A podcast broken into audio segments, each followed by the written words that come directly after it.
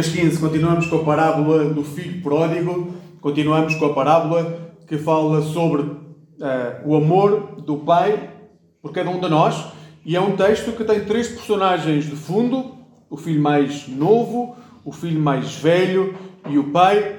Para compreendermos a parábola, nós já dissemos na semana passada que temos que compreender a quem é que a parábola é dirigida, e nós falávamos que quando uh, Jesus começou a contar a parábola, ele estava a falar para dois grupos de pessoas, e não sei se se lembram, uh, já foi há 15 dias que o pastor Vitor tocou nisso, quando uh, este tema surge, é porque há uns homens que estão na sala com Jesus e perguntam: bem, mas quem é este homem como com pecadores. Quem é este? Quem é que ele pensa que é para se sentar com pecadores, para comer com eles? Então Jesus começa a contar parábolas e chega à parábola do filho pródigo. Na passada semana falámos sobre o filho mais novo, aquele que no tempo de Jesus era comparado com os cobradores de impostos com que eles trabalhavam para Roma, com aqueles hereges, com aqueles homens que não deviam sequer ser considerados filhos de Deus, porque tinham-se vendido ao império, tinham-se vendido às taxas de juros, tinham-se vendido à banca, tinham-se vendido a Roma, queriam era fazer dinheiro à custa do povo, esses pecadores. Mas depois havia a matização. Estes eram pecadores por ser cobradores de impostos. Mas depois ainda havia a matização de, para além desses cobradores de impostos, havia também os pecadores. Então Jesus está a falar no filho mais novo, a colocar todas estas pessoas que não estão dentro daquilo que são as expectativas da religião, não são as expectativas da tradição, não são as expectativas daqueles que sempre tiveram uma vida certa, não são a expectativa dos justos, dos santos, daqueles que batem no peito e dizem ai que santo eu sou. Não são esses.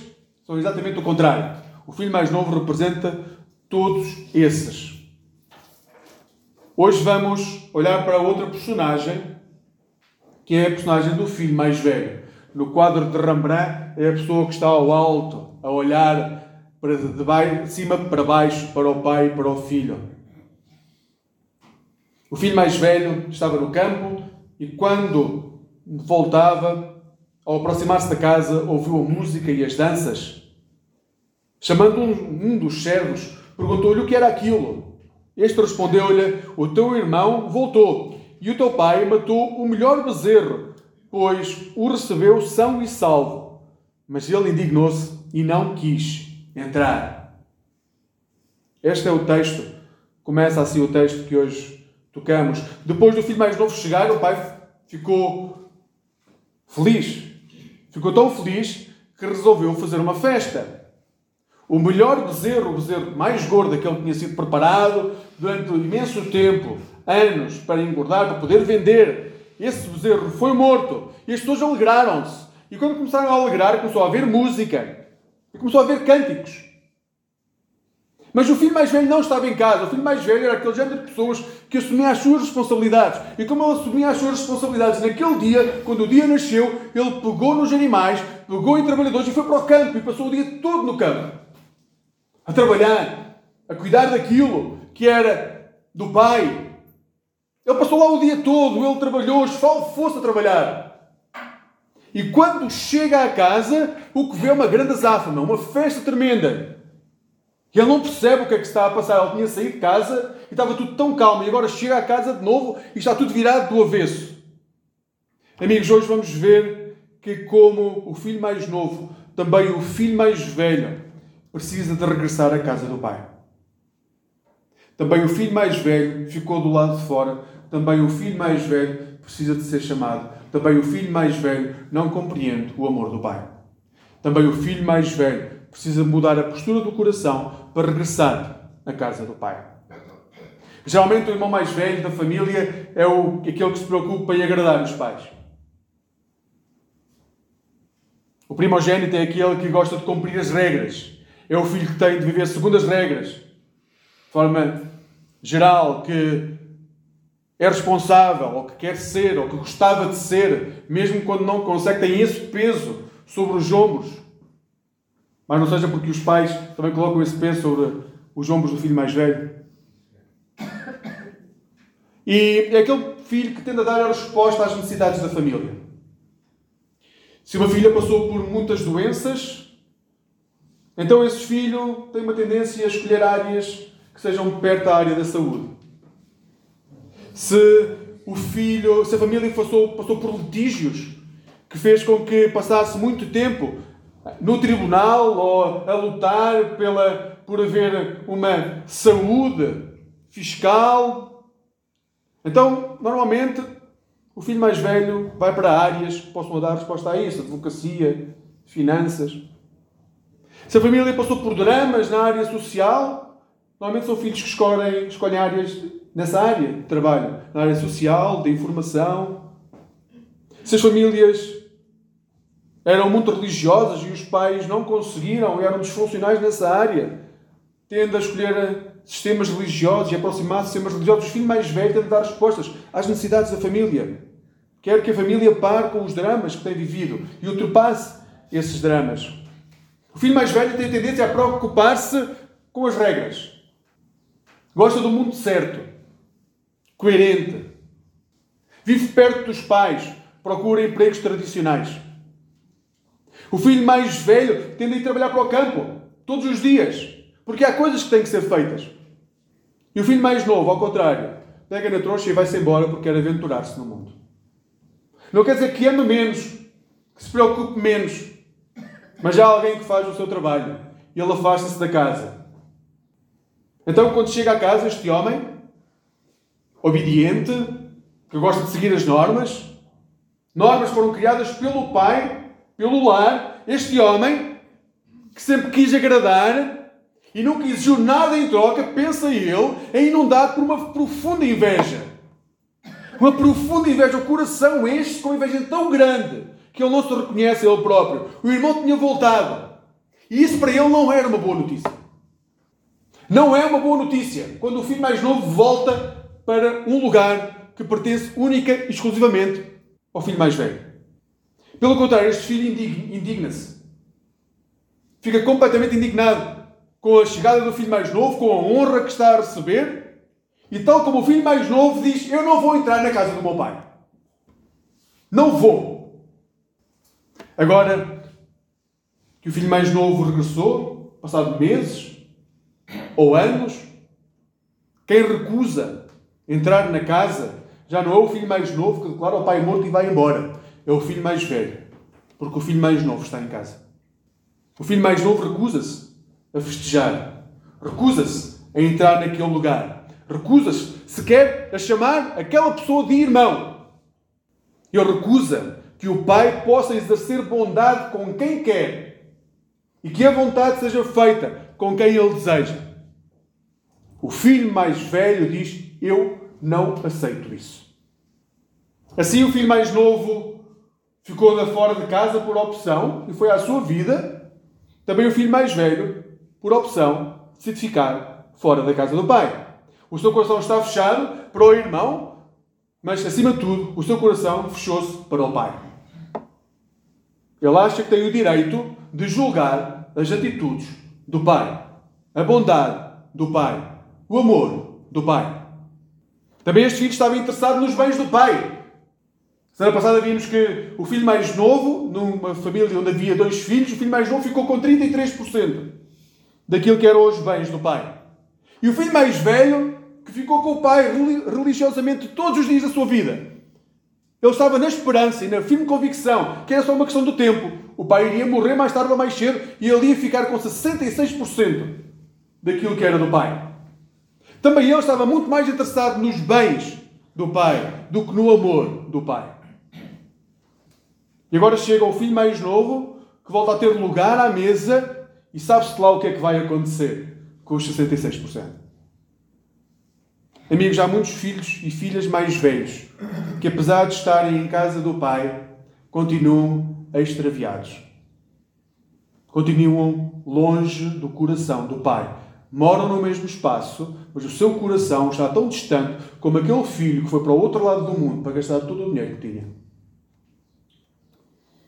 O pecado do filho mais velho era do, do, o pecado do filho mais novo era óbvio.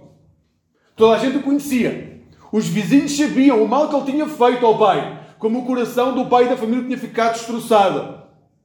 Lá no local de oração, seja qual fosse o local de oração, as pessoas até já tinham deixado de orar por ele. Tinha sido embora, estava morto.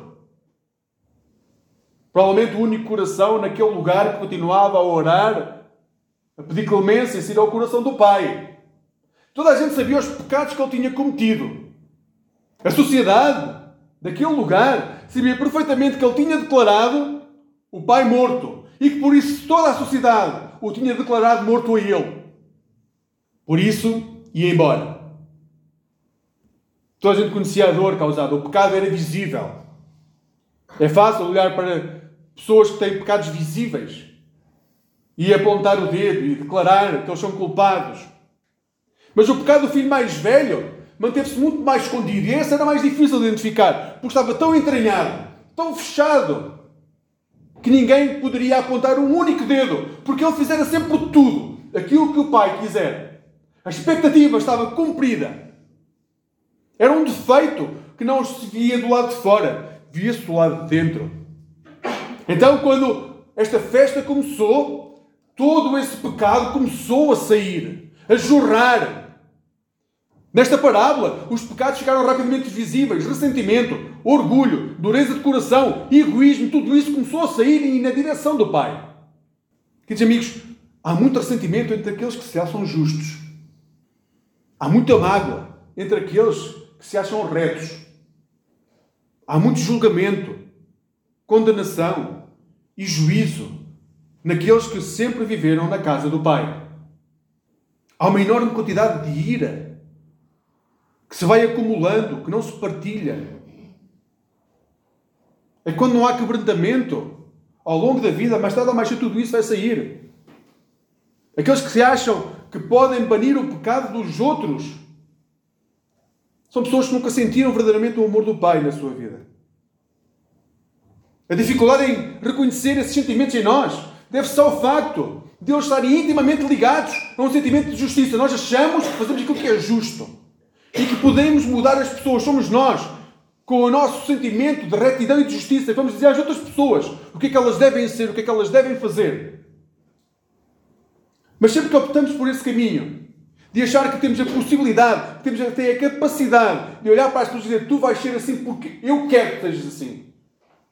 E eu não quero por mim, eu quero porque essa é a vontade do meu Pai. Sempre que achamos que nós somos santos, e os outros são os pecadores, começamos a perder a alegria de viver. Porque andamos à procura do erro no outro, a querer melhorar os outros. Queremos melhorar os nossos filhos, queremos melhorar o nosso cônjuge, queremos melhorar o nosso vizinho, queremos melhorar as pessoas que vão ter à igreja connosco, queremos melhorar toda a gente porque achamos que nós temos a capacidade de dizer ao outro aquilo que ele pode ser. E então a alegria começa a diminuir, porque nós olhamos e vemos que as pessoas não são assim. E nós não compreendemos porque é que as pessoas não são assim. É tão fácil parar. É tão fácil mudar. E as pessoas não mudam. E a alegria começa a diminuir. E as trevas começam a inundar o nosso coração. Então, quando vemos uma festa enorme que é dada porque chega um filho mais novo, aquele que andou perdido, que gastou o dinheiro todo onde não devia, quando vemos a festa, o que nós dizemos é, apesar de chegar à noite, eu fico do lado de fora. Preciso ficar nas trevas do que entrar na festa.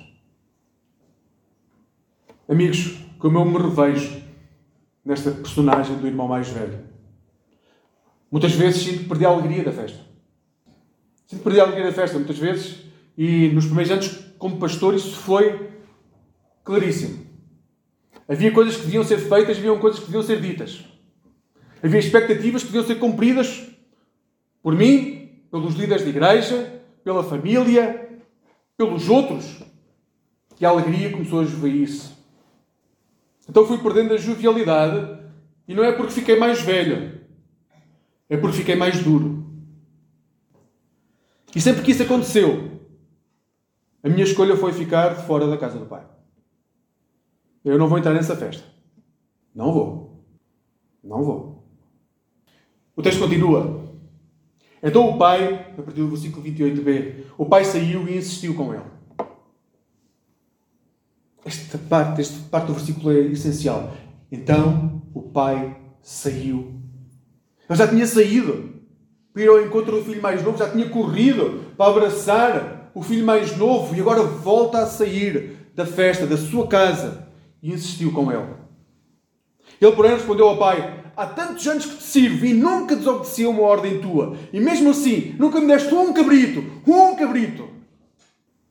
Vejam como este filho está magoado. Ele está a dizer ao pai: Nunca me deste um único cabrito. Para eu me alegrar com os meus amigos. Agora chegando, porém, este teu filho. Este teu filho que já nem é meu irmão, ele é só teu filho, porque de mim não tem nada.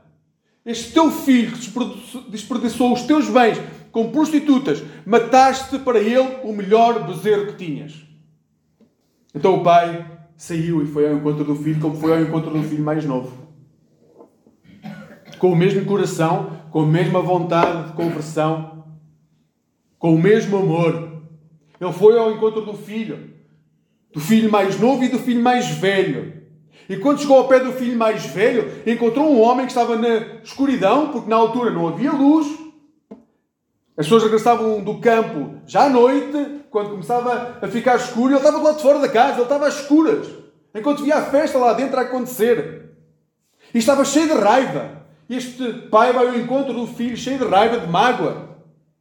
E as palavras estão carregadas mesmo de mágoa. Então, completamente fora de si. O filho não ataca só o filho mais novo, o seu, aquele que era, tinha sido o seu irmão, ele ataca o pai pelas escolhas que faz. Ele com o Pai por aqueles que escolhe. Ele com o Pai pela bondade que tem. Ele com o Pai pelo amor que tem. Vejam. No fundo, este homem estava a queixar-se de nunca ter recebido. Achava ele aquilo que o filho mais novo neste dia estava a receber. Há tantos anos que te sirvo. Primeiro, acusação. Pensem, quando começam a queixar uns para os outros, se não optam pela mesma estratégia. Há tantos anos que te sirvo. Há tantos anos que faço isto. Há tantos anos que sou assim. Nunca desobedeci uma ordem tua. Tu tens-me dado ordens desde que eu nasci. Nem uma vez desobedeci às tuas ordens. Sempre certinho. Nunca falhei. Sempre certinho. E tu nunca me deste um cabrito. Matas o melhor bezerro, caríssimo, que era para ser vendido na melhor feira de gado que havia na zona. E tu abdicas disso. Abdicas disso. E a mim nem um cabrito me deste para eu me alegrar com os meus amigos. Este filho que está a dizer que se esfalfou para agradar ao pai. Ele foi até às últimas para cumprir tudo aquilo que o pai lhe pedia. E nunca teve uma festa. Mas aquele filho estava inconscientemente a dizer também que aquilo que ele queria do pai era aquilo que nunca tinha tido. Se o filho mais novo saiu de casa porque não encontrava aquilo que eram as suas expectativas naquela casa, aquele filho também não estava a encontrar. Aquele filho inconsciente que os tinha renegado, tinha direito a tudo aquilo de novo. E ele, que tinha sempre estado ali, não tinha direito a nada daquilo.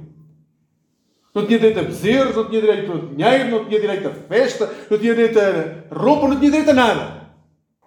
Então, não ia entrar na casa. Ponto final. O pai estava a ser mau, injusto, e mais do que atacar o irmão, ele estava a dizer: a culpa é tua. Porque ele podia ter chegado e tu podias não ter feito nada disso e tu decidiste fazer. As palavras são duras. E amigos, tenham atenção, porque nós, quando somos duros, o que queremos fazer é magoar a outra pessoa.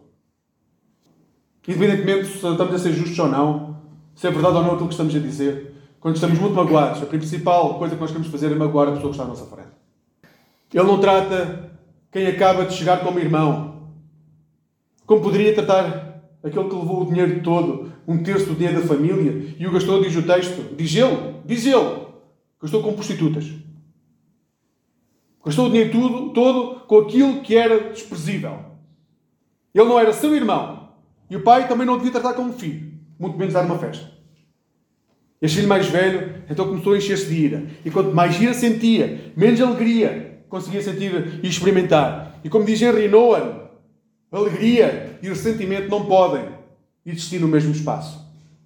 É impossível alegria e ressentimento existir no mesmo espaço. A música e os cantares, em vez de convidar a alegria, tornaram-se causa de maior rejeição. Quanto mais música havia, mais gira havia. Quanto mais alegria era expressada do outro lado, mais ele ficava magoado. Quanto mais o pai se alegrava com o filho, mais ele ficava irado com aquilo tudo. Amigos, quando o nosso coração está corroído com ressentimento, deixa de ser capaz de demonstrar qualquer género de alegria. E se têm dúvidas se estão ou não a viver alegria de forma alegre, vejam, vejam se, se vocês não conseguem sentir alegria no dia a dia, então o ressentimento está a tomar conta da vossa vida. E tem que descobrir onde é que vem esse ressentimento. Porque alegria e ressentimento não coabitam no mesmo espaço. É impossível as duas estarem no mesmo espaço. Onde há alegria, há luz. Onde há ressentimento, há escuridão e trevas. Estamos lá de fora da casa. Mas ao contrário do filho mais novo que regressou para entrar nela, nós teimamos em não querer entrar. Vemos lá ao longe, mas não queremos entrar. É realmente impressionante o amor do pai. Depois de correr para abraçar o filho que tinha declarado que ele estava morto, vira-se para aquele filho que diz exatamente o mesmo: Tu não és digno de ser meu pai, porque o meu pai não faria isso. E continua a insistir: Filho, mas eu quero que tu estejas na festa. Entra na casa. Eu quero que tu estejas na festa. Ele convida ao filho que o desrespeita, que lhe falta ao respeito. E o amor que ele tem pelos filhos é exatamente igual. Não sei se hoje, apesar de achares que sempre estiveste na casa do Pai, sempre frequentaste a igreja, conheces os cânones da igreja, os credos, conheces a palavra de Deus, conheces as histórias. Não sei se, apesar disso, de sempre achares que fizeste aquilo que era correto, que era previsível. Sempre fizeste aquilo que era esperado de ti, não só na tua casa, na tua família, mas também dentro da igreja. Sempre achaste que foste justo e dedicado. Na realidade, não sei se tu estás fora da casa do Pai. É porque nós podemos estar fora da casa do Pai e ver tudo o que lá se passa, mas o nosso coração não está lá. Na verdade, não sei que parte de vós é que pode não estar amoada com Deus. Dizer, Senhor, tu não foste justo. Tu não foste justo. Não devia ter acontecido. Agiste mal. Não. Não aceito isso na minha vida. Não sei quantas vezes é que não olhaste para irmãos mais novos, perdidos, ou aqueles que acabam de chegar, cheios de vontade de mudar coisas, de ideias, e não disseste não. Em casa do meu pai não se faz assim. Não, não, não. Nem pensar. Eu sei por vezes que tenho rasgos de ciúmes. Ouçam, se nós não estamos dispostos a conhecer-nos, para assumir quem somos, dificilmente vamos algum dia receber o amor de Deus. Porque nós fechamos a porta a esse amor. Eu tenho ciúmes de alegria. Não compreendo como é que é possível viver sem regras mínimas. Então transparece uma imagem que está intimamente relacionada com o filho mais velho. Quando nós fechamos e não somos capazes de ser alegres, não precisamos dizer mais nada. Nós somos automaticamente identificados como o filho mais velho que está do lado de fora da casa porque não quer juntar-se à alegria. Então reconheço que sozinho não posso entrar na casa do Pai. Aquele homem sozinho estava a reconhecer: eu não consigo por mim mesmo entrar na casa do Pai. Eu sei que estou assim, eu sei que estou a fazer o que é errado, eu sei que estou a julgar, eu sei que estou a magoar, mas eu não consigo entrar.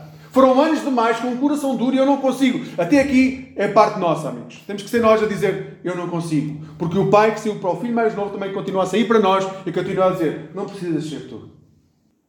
Sou eu que te convido. Podes entrar. Há uma festa. Anda. Apesar de quase sempre lá ter vivido, há mágoas do passado por resolver. Há histórias que ficaram por contar há pecados que ficaram por confessar. Mas o que o pai, o pai diz é: apesar de tudo isso e teres criado tanta mágoa ao longo de tantas décadas, a casa é tua, entra. A festa é para ti também. Queridos amigos, é a armadilha do diabo nós acharmos que não vamos voltar a entrar na casa do Pai, que temos que viver na escuridão. Onde há escuridão, somente o diabo atua.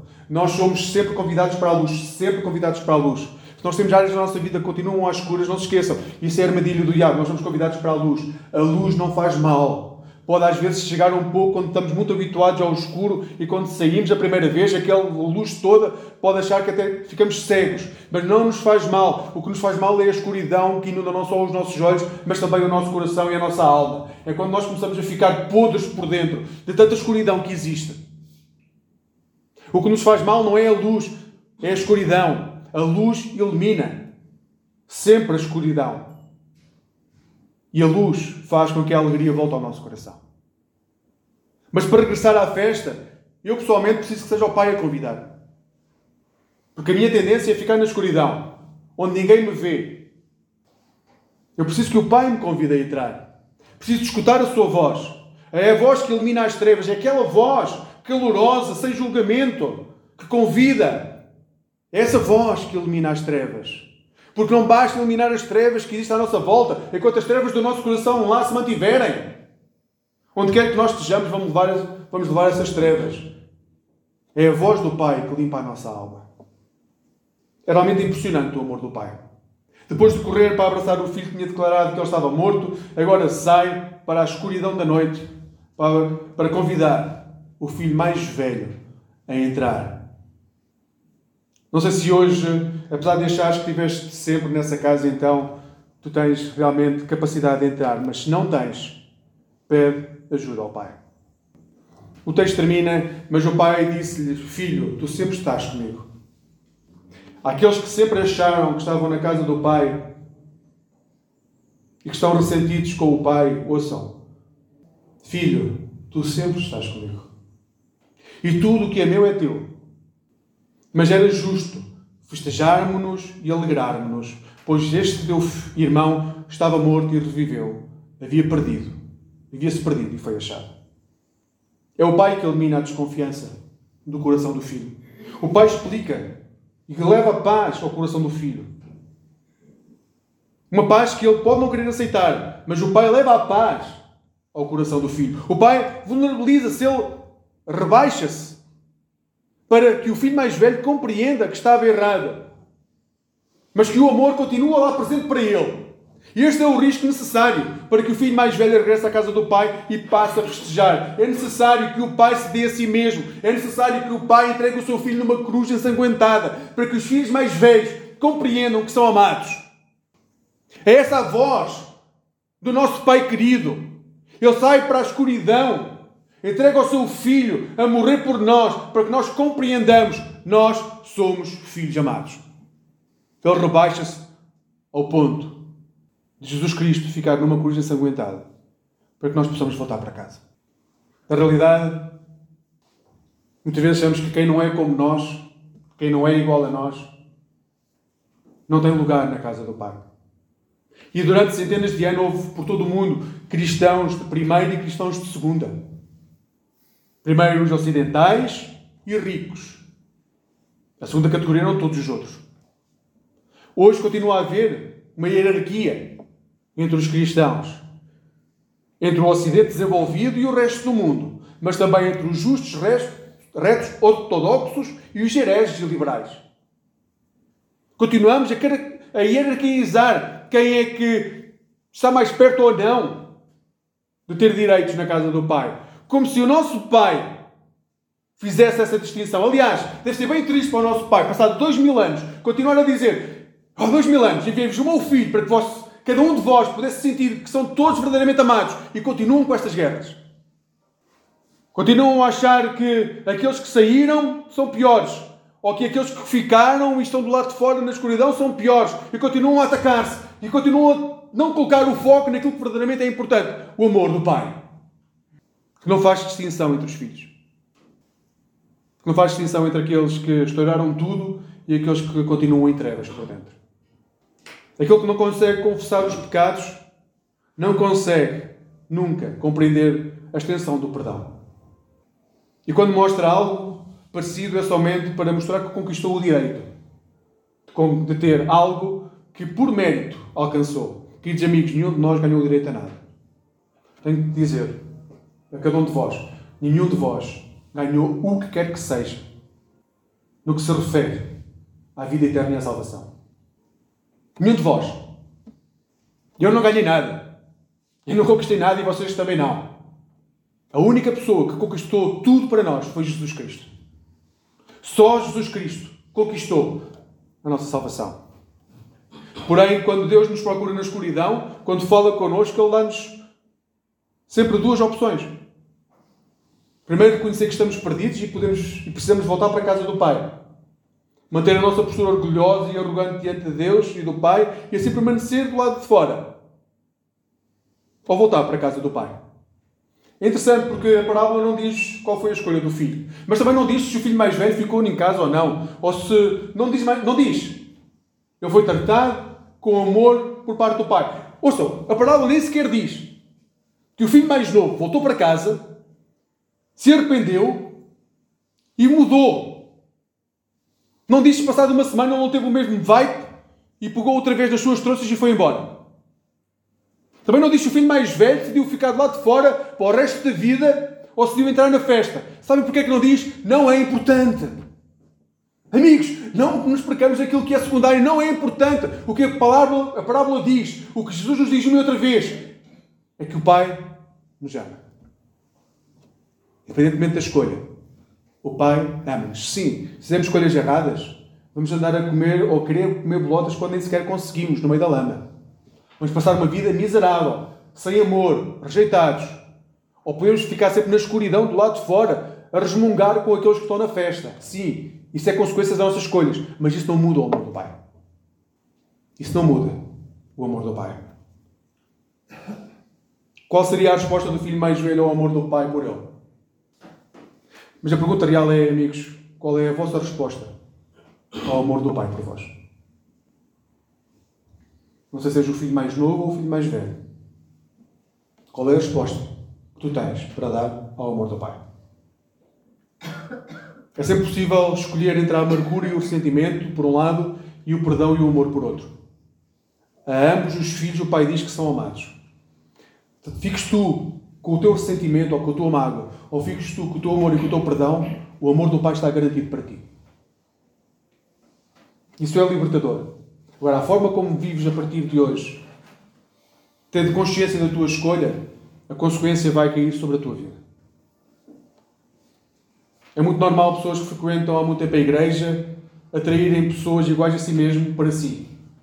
Quem é conservador atrai conservadores, quem é ortodoxo atrai ortodoxos, quem é moralista atrai moralistas. Porém, a maior parte das igrejas, a maioria das igrejas, a maioria de nós, tende a ter muitas dificuldades em receber o marginalizado, o excluído, o dilacerado, os esquisitos, os libertinos, libertários ou liberais, como quiserem chamar. Seja em que área for, nós temos dificuldades em atrair para nós aqueles que são totalmente diferentes de nós. Mas se nós, como discípulos de Jesus, não somos capazes de atrair filhos de Deus que andam perdidos no mundo, filhos mais novos, então nós já temos a resposta. Porque é que há tantos filhos novos que estão nas igrejas e se vão embora? É porque olham para nós e não veem Deus. Não veem o amor de Deus. Veem filhos mais velhos, com as suas regras, com as suas normas, com o seu moralismo, mas não veem o amor do Pai. O problema de hoje na sociedade não é se as pessoas querem ou não conhecer Deus. As pessoas vão conhecendo Deus à medida que olham para cada um de nós. E o que elas veem, rejeitam ou aceitam. Lamentavelmente, é muito fácil confundir a conduta de um cristão com o amor do Pai, mas nós temos culpa nisso também. Então, amigos, não tem de ser assim. Ouçam, não tem de ser assim. É tempo de sair da escuridão. Não sei se vives na escuridão neste momento ou não, mas se vives na escuridão, é tempo de sair da escuridão. O Pai está a convidar para entrar na festa. Pode parecer um pouco esquisito, porque acabamos de sair de um momento em que o nosso coração está a julgar, está a criticar, está a magoar, e o que o Pai diz é: não faz mal, podes entrar, vai ser, ao início vai ser complicado, mas vais conseguir viver, experimentar a festa. Porque está lá alguém que é teu irmão, é teu irmão, é teu irmão, e tu vais alegrar-te com ele.